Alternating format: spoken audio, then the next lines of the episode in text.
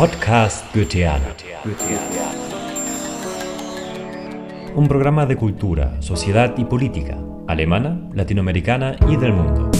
Producido por la Sociedad Goetheana Argentina Goethe Centro Mendoza, en cooperación con Junges Netzwerk.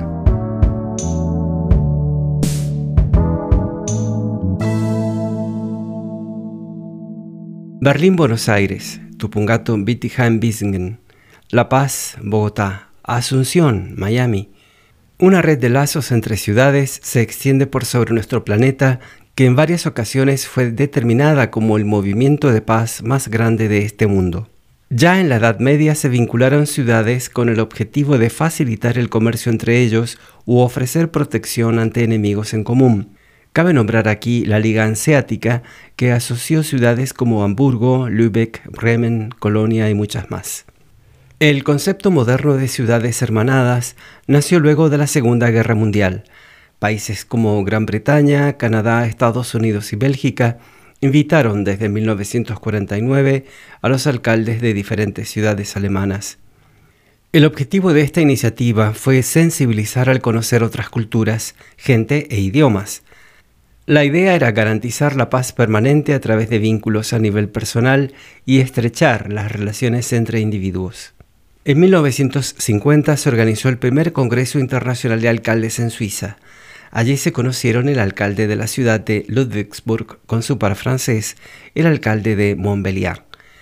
La amistad que se creó fue llevada a nivel municipal, firmando el primer acuerdo entre dos ciudades.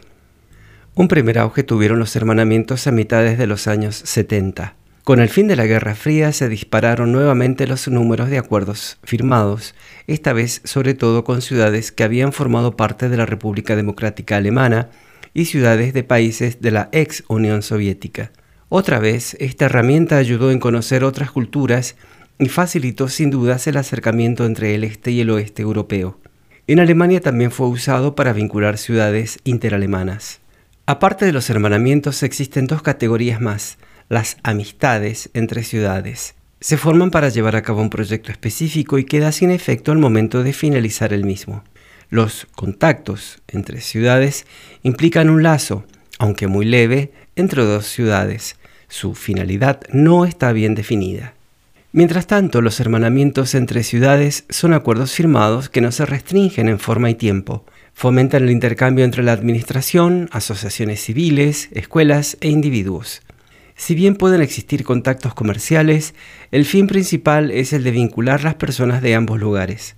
Las razones por las cuales dos ciudades se hermanan son varias, desde contactos personales hasta similitudes geográficas o climáticas o paralelismos históricos. Hoy en día el concepto de los hermanamientos entre ciudades se encuentra en crisis. Por un lado, porque al haber formado varias conexiones en el pasado, las opciones de crear nuevos vínculos se saturaron simplemente se ha alcanzado un límite de hermanamientos que un municipio es capaz de administrar. Se debe tener en cuenta que gran parte de este trabajo se lleva a cabo a nivel voluntario. Por otro lado, están en crisis porque el concepto del hermanamiento perdió vigencia. En sus inicios, los hermanamientos entre ciudades permitieron a los ciudadanos gozar de un viaje relativamente económico, mayormente se viajó en grupo a una ciudad más o menos cercana con la posibilidad de ser alojado en la casa de los nuevos amigos. Hoy en día existen nuevas formas de turismo, viajes económicos a diferentes partes del mundo y una conectividad a través del Internet que no requieren de la estructura de un municipio u otra asociación. A pesar de ello, siguen existiendo las intenciones de vincularse entre ciudades. Cabe mencionar la declaración de intención de amistad que se firmó en 2019 entre la ciudad alemana de Bietigheim-Bissingen y la ciudad de Tupungato, al pie de los Andes, de la provincia de Mendoza. Los primeros pasos se dieron cuando el embajador argentino en Alemania visitó Bietigheim-Bissingen para el Mundial Femenino de Handball en diciembre del 2017. Este fue el comienzo de una serie de visitas mutuas y proyectos en común tal como el trabajo en el área del agua potable en Tupungato. El vínculo de personas de diferentes partes del mundo sigue siendo lo más importante. El desafío consiste en adaptarlo a la actualidad.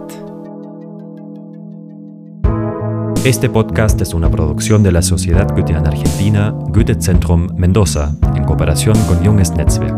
Redacción, locución y edición Jorge Millán y Nicolás Vera Fluixa.